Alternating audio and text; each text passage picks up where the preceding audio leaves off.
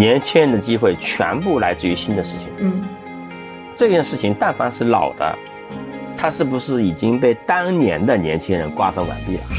非常同意。自知之明这句话，大部分被认为是这个认清你的缺点吧，对吧？你也不咋地。但是自知之明里面，我觉得最重要的点是什么呢？你找到你的优势是什么？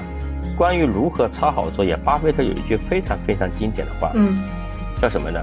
就是说，你去问别人买什么股票，你不要去问别人现在手上有什么股票，不要问他过去买了什么股票，你要问他 What are you buying？你最近在买什么股票？你判断老板强不强，还有一个点吧，不要听他有多少资源，这都是呢。嗯，判断这个老板是不是在进步的曲线上。嗯，因为只有他在进步的曲线上，他才会从增量里面给你分饼出来呀。嗯。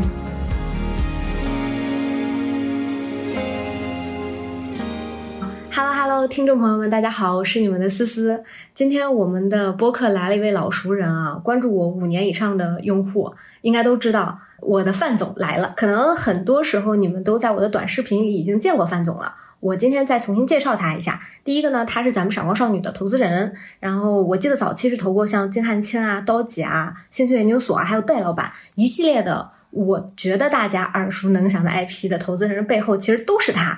那其实今天我们的一个串台也非常有意思啊！我的投资人从录短视频到了录播课，然后今天跟咱们进行一个串台。我呢就非常想跟大家讨论一个命题，就是范总其实见过非常多优秀的年轻人，而那些年轻人身上都有钱的味道、财富的味道。我想和大家探讨一下这一届那些能够赚到的年轻人都有什么样的特质。大家好，大家好，思思好，我是老范聊创业的主理人。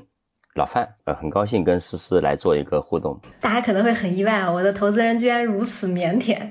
范总啊，你能不能先说说，你是哪一刻决定从短视频往播客转的？是你也看到了播客的我们打引号的红利了吗？是这样的，因为我也拍了一阵短视频，我发现呢，拍了之后呢没啥用，因为我主要的目的是要能够接触到优秀的、觉得想干点事儿的年轻人。后来我就发现说，这个群体在小宇宙里面非常集中。所以我就搞了这个小宇宙，啊，搞了这个播客。嗯，那我们说回来啊，说回到今天非常重要的问题，这个播客其实也是想在小宇宙这个平台里让大家认识范总的。所以呢，我就从范总的职业生涯开始梳理起来。范总，你是什么时候开始做投资的？你是年轻人的时候，你咋走过来的？好的，好的。我年轻的时候主要是在浪费时间啊。嗯，大学毕业的时候，我去公司实习，然后实习快结束的时候呢。就写了个实习报告嘛，本来是要交给人力资源部啥的，就走个流程嘛。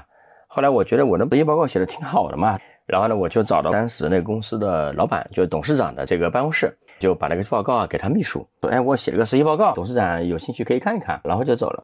当天晚上，董事长就找我，哎，说这个你是这个小范吧？你写了个报告，我看了啊，你晚上有没有空？我们来聊一聊。到办公室聊一聊。他说：“哎，你这个报告写的很好啊，这个以后还要来我们这工作啊。”不，因为我实习还有一两个月嘛，说内部有一些那会议啊，包括那个董事会啊什么的，那你就来参加啊，你就来那个帮我记记笔记啊什么的啊。嗯，哎，然后我真的就参加了一些这样的会议，后来毕业之后还真的去了这个公司，就做了董事长的这个助理，就相当于是我写了个东西，莫名其妙的影响了我的职业轨迹。嗯，当时董事长说你以后可以来我们公司工作，你有没有？在脑海中内耗过或者想象过，他这就只是一种对待年轻人的看起来 nice 的方式，就人家随口一提。人年轻的时候啊，都觉得自己挺厉害的啊，所以我觉得这是理所应该的。呃，我觉得他肯定是非常欣赏我的。嗯。然后呢，就去了公司工作了几年，然后后来我进了媒体行业，把那个报纸、杂志、广播电视、网站全都干了一遍，几乎是试遍了市面上媒体所有的形式。怎么会呢？怎么会呢？怎么会有那么神奇的事情？因为我进了一家单位啊，在人民日报这个体系里边啊，去了一家叫《证券时报》的媒体。嗯，然后我们这个媒体呢，不断扩张，先有报纸，后有杂志，再有电视，再有广播，再办了网站。啊，然后呢，我这个人呢，就比较喜欢干活，去做了几乎每一块的新玩意儿，大概是这样。相当于是我加入思思的公司，是吧？闪光少女。然后说今天搞小红书，明天搞 B 站，后天搞抖音，再后天搞视频号，我都去干了啊，差不多就是这样子。那我就有两个问题了，一个你在很好的单位，一个很好的职位，就比如说你是一个写作能力很强的人，这样大家有目共睹，不然怎么可能你写了一篇投资呃实习报告，董事长就看中了你呢？那肯定你的文字能力是有的，在你的文字能力具备的情况下，你居然愿意不断的换岗，当时你怎么会有意识我要从编辑横向的干？我不太喜欢干重复性的事情，学习一个新玩意儿本身对我来讲是一个有乐趣的事情。十多年前搞广播吧，我就当时找主持人呐，找编导啊，搞那些东西。那个时候搞广播的比今天搞播客那可是累多了，因为因为不像咱们这样子是吧？线上可以聊一聊。那个时候我们搞广播是每天下午定第二天的选题，哇！然后呢，当天晚上需要把嘉宾找到。啊，当然有的时候会提前几天啊，但是经常是会第二天提前一天，然后呢要把提纲定下来跟对方确认，而且当时找嘉宾难在哪呢？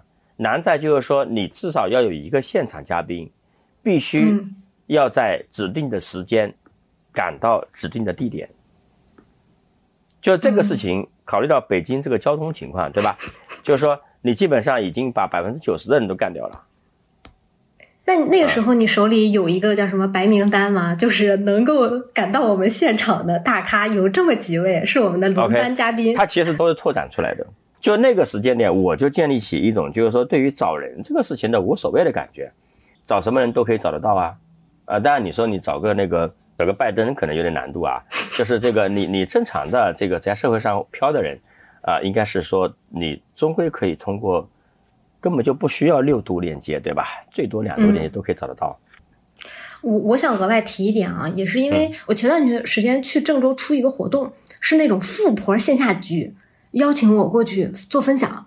我过去，我就在琢磨他们到底想让我分享啥。我才发现，他们本质上并不是想让我分享我怎么把个人 IP 做起来，他们就只想知道一件事儿：为什么我身边有这么好的采访嘉宾？为什么我每次组局都能组到好的人？那一刻，我才意识到，哇，人脉是这么重要的东西，甚至它是显性标准。就是我今天做一个节目，甭管你看不看，你觉得有那么多人跟我站在一起，就我们所谓的你跟谁站在一起，你就是谁。但是二十岁的我是不太了解这件事儿的。你当时作为一个对吧，在人民日报工作的一个年轻人，你有人脉这个概念吗？我觉得不太有这个概念吧。嗯，因为我是一个非常非常的社恐的人。但是今今天我我最近因为我们在做一些那个品牌的东西，然后呢，这个我去问几个我的朋友和我们的投资人什么的，我就问我说，在你印象中，对吧？我的最主要的特点是什么？这好几个人都说了，说我的这个 super connector 的特点，嗯，超级连接人嘛，你就特别会连接人。对对对，然后我就觉得，哎，我就觉得这个世事难料啊。当年这个就是以社恐和内向著称的我，啊，现在是一个 super connector，我觉得真的是世事难料啊。所以人的弹性是很大很大的。我我我是到了三十六岁之后才开始 connector。就三十六岁之前，我基本上不做对外链接。嗯，所以人的性格真的还是会变的，到三十多岁还是会发生巨大的改变的。嗯，可能范总你是这个点，我跟你的点完全不一样。嗯，我我心里想的是什么？我们打工的意义到底是什么？就是今天我们打工做一个播客，对于打工宝宝来说，就是借假修真。你说我如果什么事儿都没有，我去认识那些大牛，人家也不会理我。但如果今天我有一档节目，它不管是公司的这种广播性质的，还是我们今天简约版的播客，一旦我有这么一个节目，我就有一个借口去认识别人，让别人跟我坐下来聊这么一个小时、两个小时，我们俩的感情，或者说我们俩的关系，我们俩对于彼此的信息量，会在这一个小时、一一两个小时之间飞速增长。就是相当于呢，你看似是做了一个节目，但实际上是跟这些人产生了联系，而这些人会为你的职业下一站带来增益。嗯。嗯，那我再问第二点啊，在那个单位你也负责，我能理解是你也负责一定的销售工作吗？就是拉赞助啊，或者是做广告？因为我好像听你提的时候有提到，没有，我以前是非常的反商业的，就是怎么理解？就是我不喜欢和挣钱有关的一切活动，这可太有意思了。嗯，这是难料吧？最后我变成了一个就是一个投资人啊，然后每天研究的是商业的事情。那是怎么做到的呢？就是我今天都很好奇，一个对商业嗤之以鼻的媒体人，对，是怎么变成了见钱眼开的投资人？因为投资人，我的理解，我的理解，范总，你也得允许我们年轻人说真话。我的理解，那投资人就是把聪明的钱从 A 地挪成 B 地，然后让这个钱对对对对。这个是很有意思，我觉得这个主要的变化的点呢，差不多是在二零一三年左右。二零一三年主要的变化的点，二零一三年左右啊，新媒体开始起来了。您说？对对对对，二零一二年八月十七号晚上发生了一件很重要的事情，那一天微信公众号上线了，就是这一件事情是改变了整个媒体行业的。再过几个月之后，然后我也开了一个我的微信公众号，让我觉得有非常非常大的启发。我就开始琢磨说，然后这个传统媒体完蛋了，这个冲击太大了。就是你可以不需要发费用，不需要印刷，嗯，然后呢，能够无限的送达到用户手中，嗯，而且你知道用户是谁，而且用户可以和你沟通，直接交流，这个是非常非常可怕的事情。我就觉得说，处于一个新的技术革命开始的感觉，嗯。后来我看到这个变化之后呢，我就开始写了一些自己的一些文章。关于这个行业新媒体啊什么玩意儿的，然后就非常莫名其妙的，就有一天，我们当时那个集团的董事长说这个说，哎，说你现在忙什么？我说我没忙什么。他说那你有没有兴趣到我身边来协助我工作呀？嗯，我们公司要搞组建那个对外投资部，要不要来帮我来组建这个对外投资部啊？然后我说我说这个机会听起来好像很好嘛。对吧？然后我就转过去，转过去之后我就说啊，那我怎么样去开展工作呢？然后我就变成了一个 super connector。从那时候开始的，我基本上比较快的链接了整个新媒体行业。我当时我还记得一些最早突破口是什么蓝鲸啊、微 media 啊这些社群。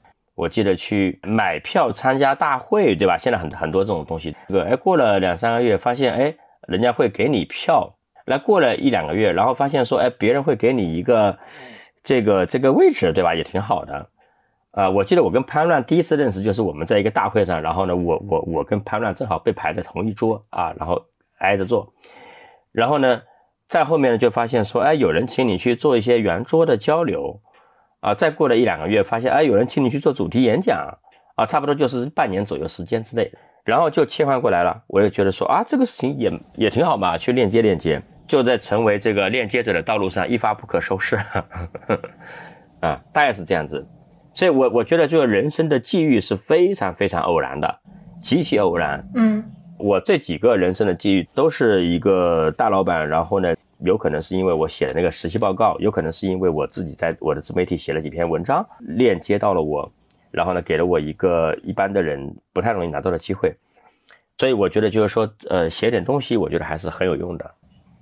就是我慢慢的，可能可能也是因为今年做闪光少女第五年了，我意识到有的人他的属性就是能赚小钱，或者是获取广大的 C 的信任。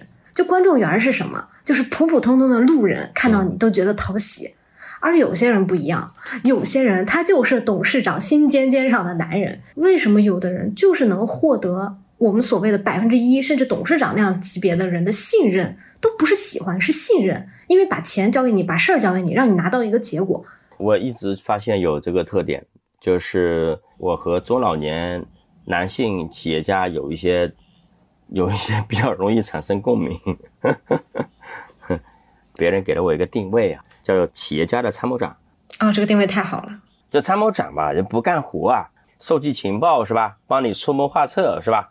啊，最后我跟思思说，我说，哎呀，主公这个。这都是这个，我有上中下三策，对吧？啊，不知单讲不单讲，然后思思说但说无妨，我是干这个角色，这是我的一个特点嘛。嗯嗯，以及我还想说的是，愿意给你钱的人会一直给你钱，甚至钱的量级也会从低变高。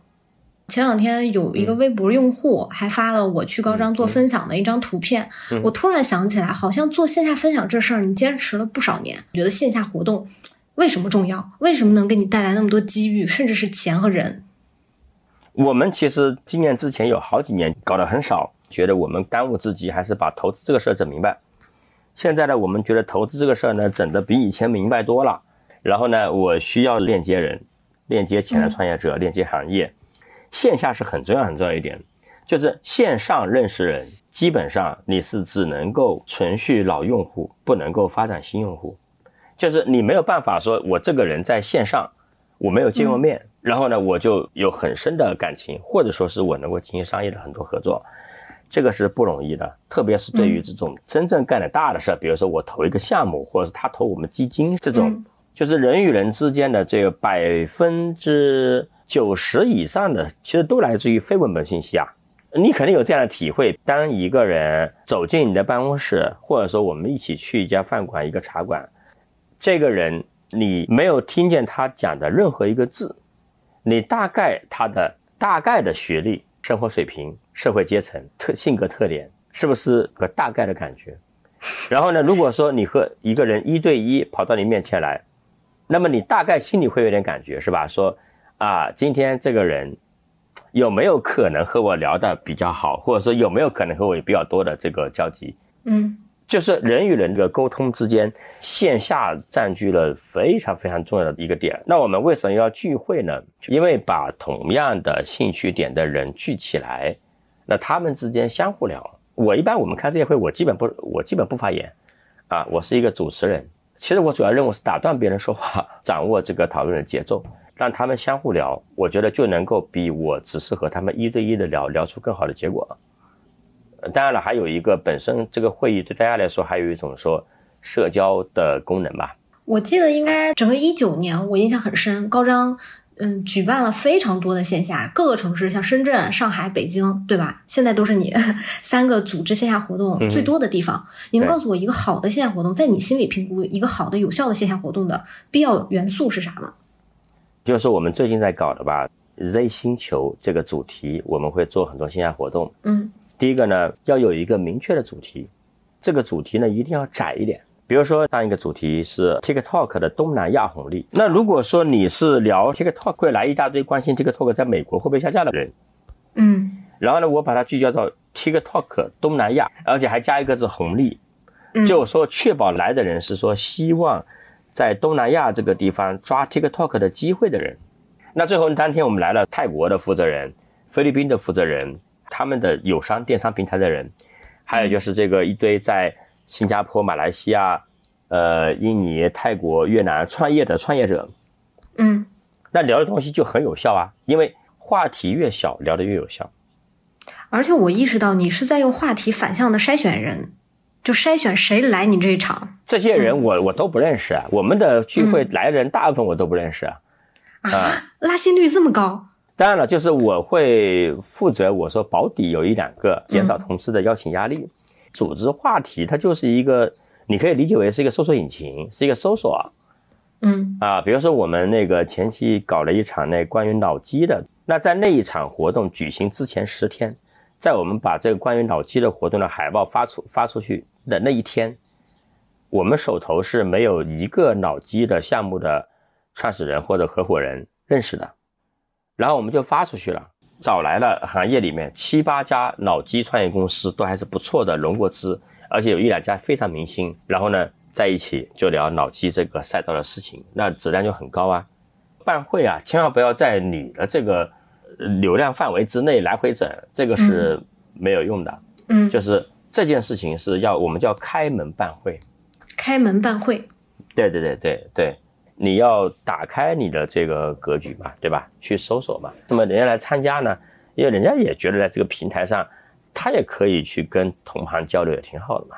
嗯。而且我还想再重申一点，按理说办会的人挺累的，就是很多人懒得组织，只想参加。那组局的人到底有啥好处呢？组局是这样的，就是说一个人要提供公共品价值，嗯，你就有价值。嗯，组局这个事情累，主要累在哪呢？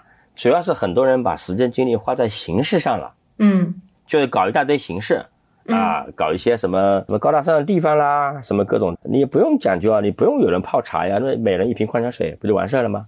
找一个地方是吧？那个找一个我们这个我们自己公司的办公室啊，啊，在在外地的话，可能是这个找一个朋友的别墅啊，啊，或者找一个朋友的公司的这种交流室啊，也都很好啊。你场地解决了，然后找人，你本来就要干找人的事儿嗯那你又不负责接送，对不对啊？人家自己过来就聊完就走了呗，对吧？也很简单吧？嗯啊、现场拉个群，就就这个事情其实很简单，要把这种和思想交流无关的事情把它剔除掉，其实就很简单嗯，啊、听明白了。我总结一下，第一个，如果可以的话，要做组局的人，因为组局你要把时间精力花在不要花在形式上，花在怎么定内容和怎么破圈，让更多的新人进来。第三个就是你其实要控好这个整场的节奏。主持人也负责，就是你迅速扫一眼，然后呢，就大概心里就清楚了，说谁在哪个话题上他的信息是对别人有价值的，然后尽可能把这个点掏出来。这本质就是提问嘛。这么多年，我都是一个以提问为业的人，以提问为生的人。嗯不管做媒体也好，还是说投投资，包括组会，对吧？都是提问这个事情嘛。嗯，成为一个优秀的投资人或者成为一个投资人吧，有两点。第一个就是你怎么看人，通过你的信息检索看人；第二个才是你刚才说的提问能力，再往下推深，看这个人到底跟我匹不匹配，跟我手头的方向匹不匹配，跟我的钱匹不匹配。看人你到底有什么样的秘诀？最主要、最主要的重点是，你得知道你要去找谁，反过来搜索倒推。嗯。比如说，当时我们说我要找一个新媒体版本的国家地理嗯。Discovery，嗯。然后呢，我们的同事他就直接在微信公众号上平台上面用“星球”两个字去搜，嗯。然后搜到一个当时只有五千粉丝的一个号，叫星球研究所，然后我们去跟他聊，投了他。嗯。然后这个创始人其实是完全不社交的一个人，当时是，所以呢，如果说不用搜索的方式，是不可能找到这个人的。偶遇是一个效率极低极低的方式，一定是搜索。嗯另外一个有一些显著的坑要回避一下嘛。伪创业者，什么是伪创业者呢？他并不是真的热爱和擅长自己的事情，而是说他喜欢这种创业的所谓的我在创业这种感觉，嗯或者说是一种说我看到啥火了我就整一整，整体是要有画像，然后主动搜索。嗯。你觉得什么样的年轻人大概率能成功？如果有这样的年轻人的话，他的特点和共性是什么？我们提炼了几个点，叫四气三力什么的，志气、正气、灵气、杀气啊。这个三力呢是这个什么总呃产品能力、总经理能力、资本家能力。但是到具体的人上面呢，我觉得说是在那个领域之内它非常强，这是一个你能够比较明显的感知到的。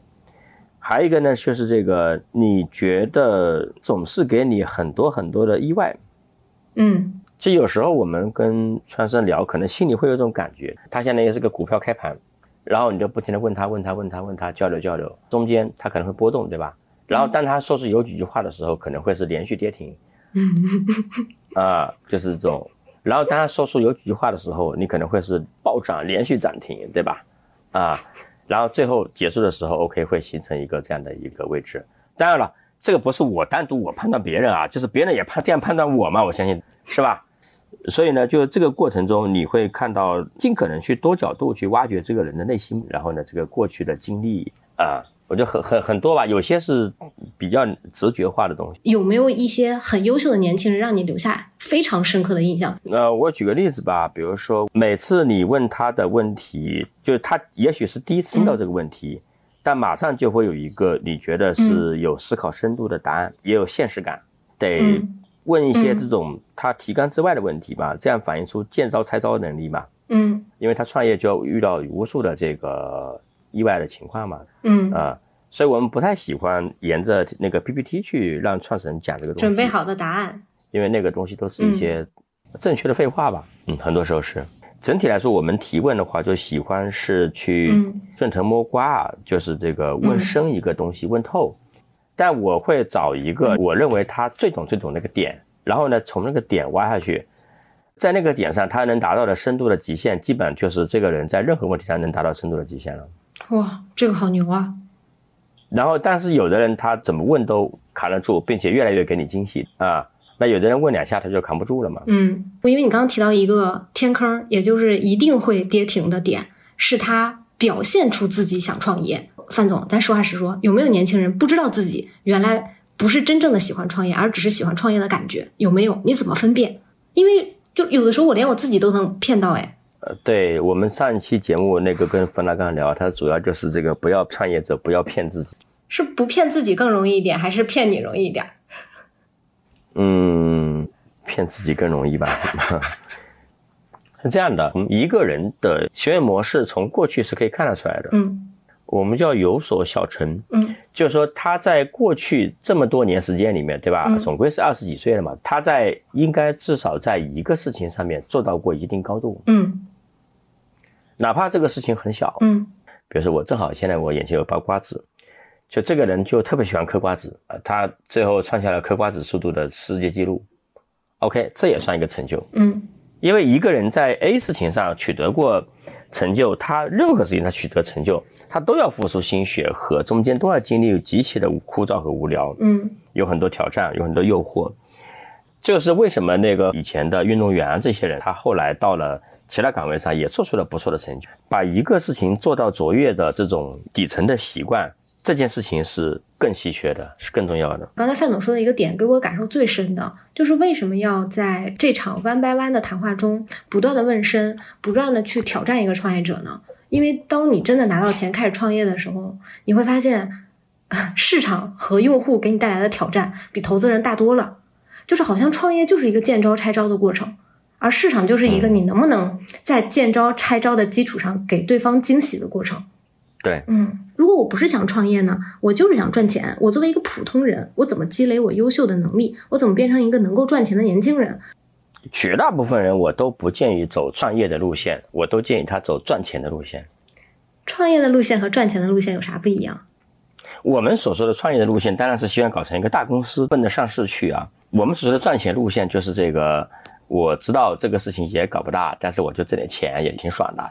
那前者当然难度大了，嗯那后者当然是难度低多了，对吧？嗯就概前者是属于概率低、赔率高，后者属于是概率高、赔率呢稍微低一点啊、那你乘下来的话，肯定是走赚钱路线的是更划算的吧？因为这两者概率赔率相乘，肯定走赚钱路线的是更高的。嗯但只不过呢，就是那个看到这种极端的成就，那你肯定是走所谓的创业路线会更高。能不能把那个概率和赔率这个你的经典理论再讲一讲？我觉得很多听众朋友们会好奇。OK，我们的做任何事情的决策啊，它其实就三个事情：概率、赔率、仓位。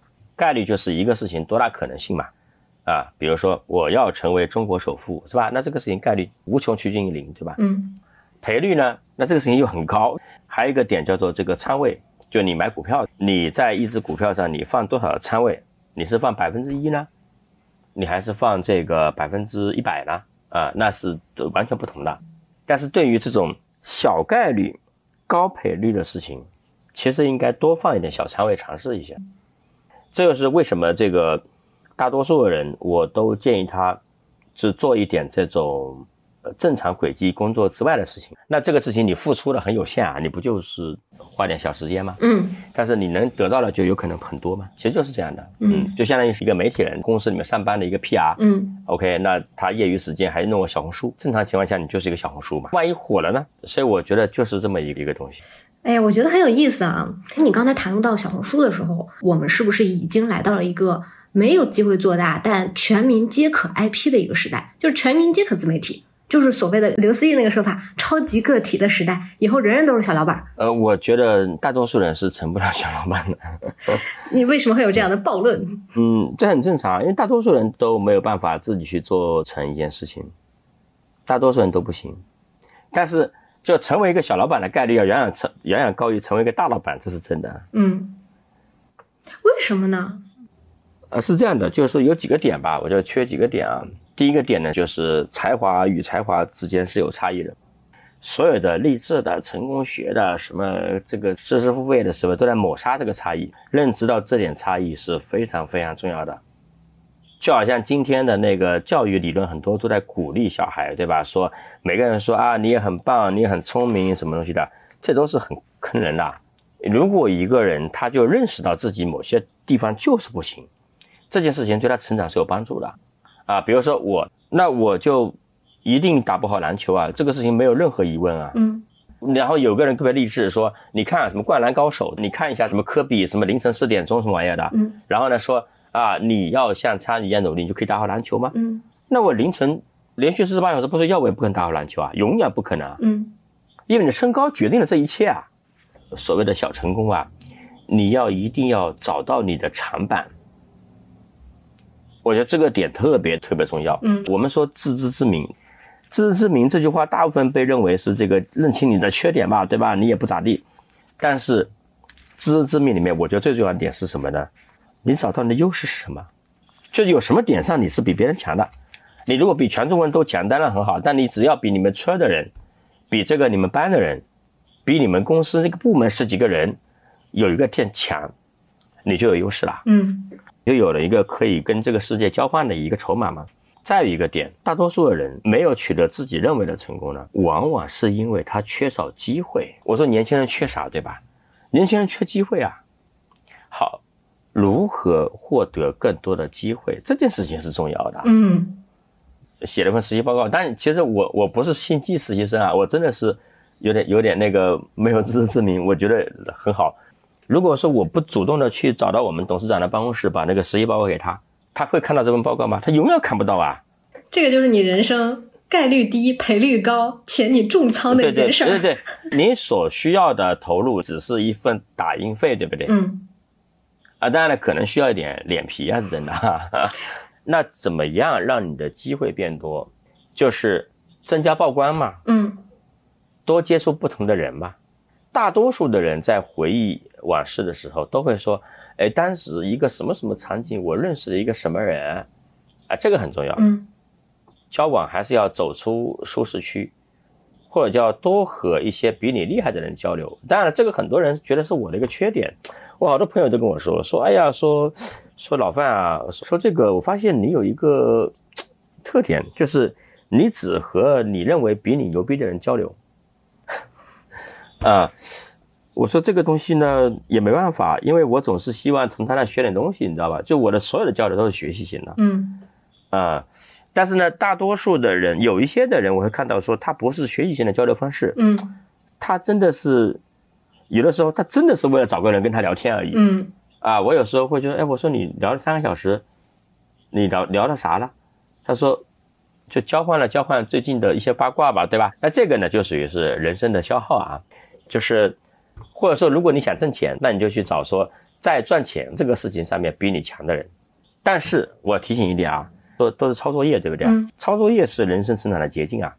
关于如何抄好作业，巴菲特有一句非常非常经典的话，嗯叫什么呢？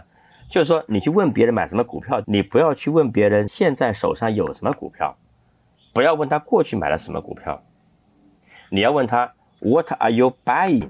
你最近在买什么股票？所以我们说，是不是你去问那些已经挣到钱的人，你就能学到如何挣钱呢？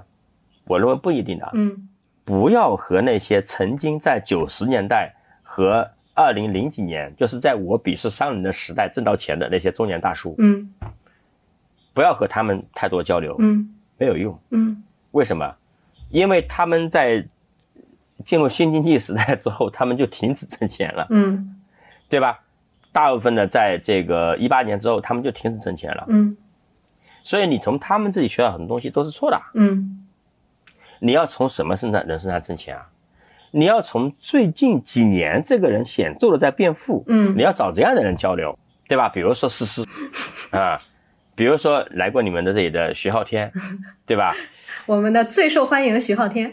呃，对对对对，但但还是要选择性的学习啊，是你学你能学的啊啊，有些有些你学学不了啊，天赋啊，所以就是说你要去找正在上升的人去交流。当然了，你你不是说一定要变得更有钱啊，就是说这个人，你看他这个呃钱最近没什么增长，但是他的水平增长很快，这个也可以，对吧？嗯因为他知道最近的潮流嘛，最近的钱的流向嘛。我觉得年轻人一定要注意，就是少和那些看起来成功的游民大叔交流。嗯我觉得这个很重要。嗯，嗯非常精彩啊，范总。同时，我对你刚才提到的一点非常感兴趣。你刚刚说，第一个是才华，认清自己；第二个是寻找更多的机会；第三个是要跟正在赚钱的人交流。如果你想赚钱的话，其实第二点我是有一点困惑的。对于今天的年轻人来说，到底啥是机会啊？对于年轻人来说，你缺的是资源，呃，然后呢，你有的是什么呢？你有的是时间嗯和精力。就俗话说，要钱没有，要命有一条，就是这样了。呃，那你就应该去干什么呢？应该去干新的事情。嗯年轻人的机会全部来自于新的事情。嗯这件事情，但凡是老的，他是不是已经被当年的年轻人瓜分完毕了？非常同意。那你就开新局，开新局。做新的事情。嗯然后新的事情呢，最好又属于是叫我们叫渗透率曲线，渗透率在提高的新的事情。你看这这些年有哪些人挣到钱了？就是这个搞 Web 三的、搞新媒体的，每一波新的事儿都有人挣到钱。是。你在股市投资上就是什么？就是新的 story 嘛。嗯就这个 story 已经这个让里面的股票都涨了几十倍、一百倍了。嗯然后呢，涨得人人都知道了，你还去挣啥钱呢？嗯你应该是一个新的 story 啊，嗯新的故事嘛。嗯然后你你去参与嘛，你就能挣到钱，有可能。嗯但这个故事最好是真的，对吧？嗯啊，别这个故事是假的，那就那是另外一回事了啊。嗯为什么干新的事情有可能成功呢？因为老的那些人，他第一个看不懂，嗯第二看不起，然后呢看不上，嗯这是太小，嗯学不会。嗯中老年人嘛，其实学习能力也变差了，动手能力也变差了。等他整明白也很久之后了嗯啊，他给你留下了时间窗口，嗯嗯，所以就你就有机会啊。嗯。方法就是干新的事情。我觉得这个话题很有意思的在于什么？就是我分享一个我的经验，就是我们碰到这种新的机会，或者是迎来这种新的机会的时候，不一定要真的要去做一把手的，因为今天的听众的定位还是年轻人嘛，你可以去找到一个一把手去跟他呀，去给他做助理呀，你给他做小弟呀。你想，就是多少人是从小弟干上来的？你能够跟一个我们打引号的董事长，或者一个很聪明的一把手去近距离的学习，那就是人生非常大的机会了。所以范总能不能评价一下啊？这个问题也是在替听众朋友问的，我们该如何找到那个在新机会里的一把手去跟着他？OK，那去找什么样的人的追随呢？我觉得就是你喜欢的人，嗯你觉得这个人老板很牛逼，我觉得这个就是这个标准。你作为一个年轻人，你去判断这个公司未来有没有前途，你不觉得这个事情难度很大吗？嗯，确实，就跟买一只股票和 VC 投资一样啊，VC 和基金经理专门干这个事情，人家也经常失败呀。那凭啥你就可以判断成功呢？嗯只能就一件事情嘛，就是说我得找一个我佩服的老板嗯跟随，嗯你就是买人嘛，就买这个老板的期权嘛。你判断老板强不强，还有一个点嘛，不要听他有多少资源，这都扯淡。嗯是不是真的资源，你年轻人你也判断不了。讲老实话，同也是忽悠。就是说，你判断这个老板是不是在进步，嗯这个是比较容易 get 到的。嗯就这个老板是不是还在进步的曲线上？嗯因为只有他在进步的曲线上，他才会从增量里面给你分饼出来呀。嗯就你得找一个财富在上涨的老板。我举个例子，啊，为什么很多人这两年跟着一些做自媒体的人，呃，虽然是个小生意，对吧？一年也就几千万收入，但他也分了不少钱。嗯为什么呢？这个人原来一年工资三十万，嗯现在搞直播啥啥的挣钱了，嗯去年挣了五千万，假设啊，嗯然后你是一个帮他干活的、操盘的，是吧？他一开心啊，说哎，那个小朋友干得不错，我给你五十万，给你一百万，甚至更多。我再说另外一个例子啊，嗯一个大叔啊，我经常黑大叔啊，反正我自 己也是大叔，对吧？嗯，一个大叔，原来每年赚五个亿，嗯这两年每年赚三个亿了，变成嗯，好，但他依然是三个亿啊，他还是吊打那个五千万的，对不对？嗯那他会不会分你很多钱？答案是不会，因为他的预期和他的钱在变少。嗯那你钱你不可能获得更多，那你收获呢？那大叔过去会的所有的经验，其实今天都已经失去价值了，嗯因为它不是在增长嘛。嗯所以就是说，你要去找这个人老板，首先你觉得牛逼佩服，第二个你要找这个老板还在发展的，还在增长的嗯。啊，我觉得这个很重要。嗯范总，就觉得你刚才讲的很好。如果今天我们的主题就凝练成一句话，到底如何赚到钱，成为一个能赚钱的人，你的答案是什么？就是一句话，七个字：熟能生巧，放杠杆。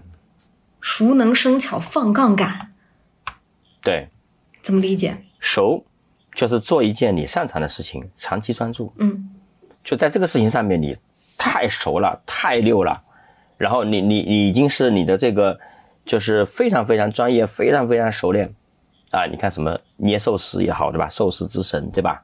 盖房子是吧？啊，炒股票啊，这个写写文章、拍视频，啊干啥都行啊。嗯，生巧是什么意思呢？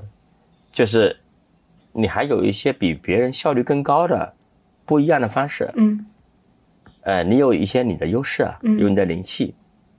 什么叫放杠杆呢？啊，不是说去借钱贷款啊，嗯就是要撬动更多的资源，就是一般来说是拜访高手，寻找贵人，搞个 IP，做网红，对，撬动社会资源吧，嗯对吧？找一个成功的、迅速上涨的公司，比如说十年前加入字节跳动，呃，因为你熟能生巧呢，肯定是就走在了正确的道路上，嗯你肯定能变得有钱。放杠杆的意思呢是加大这个比例嗯啊，但是不要去放真实的资金杠杆，就是去借钱这个事情不要干嗯啊，因为真正的有价值的杠杆都是什么呢？都是不需要还钱的杠杆。非常认同，也一下也让我想到很多啊。我我想把这个话题再引到再一开头啊，因为刚才关于怎么选公司、怎么选一把手，嗯，你核心想跟的人，其实范总已经聊得很透了。我想把这个话题绕回到我们一开始提的，就是究竟你是怎么对商业的态度发生了变化？今天的你是怎么认知商业这件事情的？因为在我的理解，赚钱就是商业之前的一步，你得先学会赚钱，才能离商业更近。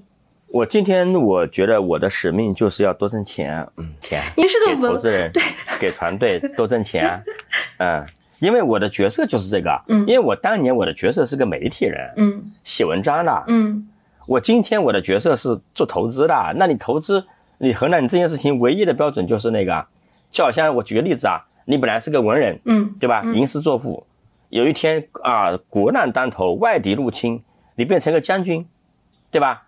那你就是以这个极大的杀伤敌人作为你的这个最高的 KPI 呀。所以，所以，所以，我觉得说，今天我我对这个事情是希望自己是一个越来越优秀的投资人呢。嗯，好，那我再说一个结尾吧。首先，我想说，呃，如果还能再给想要赚钱的年轻人多增加一个建议的话，因为咱们是播客平台啊，我是非常非常希望大家今年可以自己以自己的手感来做一档、运营一档播客节目，因为你会第一次从零到一做一个项目。过去我觉得过去很多传统的工作把你当成当成螺丝钉一样，你只需要某一个产品的某一个环节，其实你是没有从头穿到尾的那种手感的。今天我觉得，一方面是我和范总再一次的因为播客这个非常具体的事情结缘，才有了这期串台。第二个就是我们也在谈论年轻人赚钱和成事儿的方法。嗯，我也把这个介质分享给大家。哎，最后啊，范总，你觉得做播客是能起的吗？今年大家好像目光回回回到播客这个领域当中了，是我的错觉吗？反正不管别人怎么样，我是干了。大家可以作为一个参考。好的，这一期的《给女孩的商业第一课》就到这里，欢迎大家把范总今天在这期里的金句，或者是你自己的感悟分享到评论区啊！我是你们的思思，我们下一期见。好的，欢迎大家在小宇宙或者苹果播客搜索“老范聊创业”，订阅我，关注我，谢谢。好的，今天的节目就到这里，感谢大家的收听。同时，我们也特意为喜爱老范聊创业的听众朋友们开启了听友群计划，欢迎对创业感兴趣、想认识更多创业者的听众朋友们加入。具体加入方式可点击单集节目介绍查看。我们下期再见。